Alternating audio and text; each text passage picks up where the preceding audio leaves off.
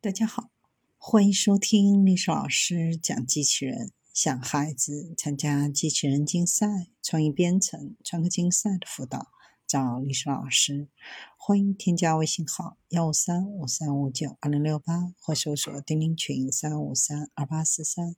今天历史老师给大家分享的是：为昆虫穿上机甲，化身机器人先遣队征战太空。西弗吉尼亚大学的工程师结合神经科学和机器人技术，更好地了解昆虫的神经系统，创建了像昆虫的机器人，拓展在农业、采矿业和太空探索的潜在用途。人类和其他动物优雅而敏捷，部分原因是因为它们善于调节执行任务时施加的力量。但大多数部署在现场的机器人调节力都没有那么好。当人们在工厂内被强大的机器人撞到时，经常会发生很多不幸的事故。研究人员使用一个六组机器人的模型，该模型的控制系统基于昆虫的神经系统，将动态力传感集成到机器人的控制系统当中。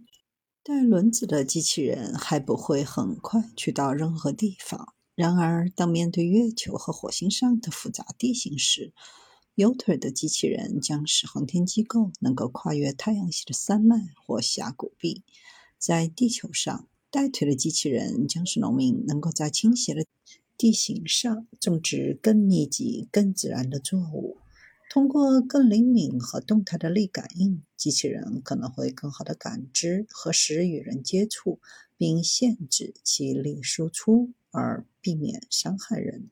这种能力可能会导致机器人在人周围安全运行，甚至可以移动人，比如进行老年人护理。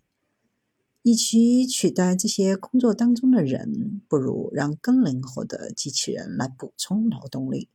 研究人员采用两种方法来检测动态力传感如何影响肌肉的控制：一种是实验性的，另一种是机器。机器人技术的实验方法将涉及的电极插入昆虫腿部的肌肉，以测量力传感器的电活动。第二种是将动态负载纳入现有的机器人控制系统，以测量机器人在不同速度、在不同地形上行走时的能量消耗和敏捷性。这项研究的最终结果是赋予机器人更自然的力检测和触觉感。作为项目的一部分，将使用乐高 Minestone 套件，在西弗吉尼亚的学校开展各种课外活动，让学生了解机器人背后的力学和编程。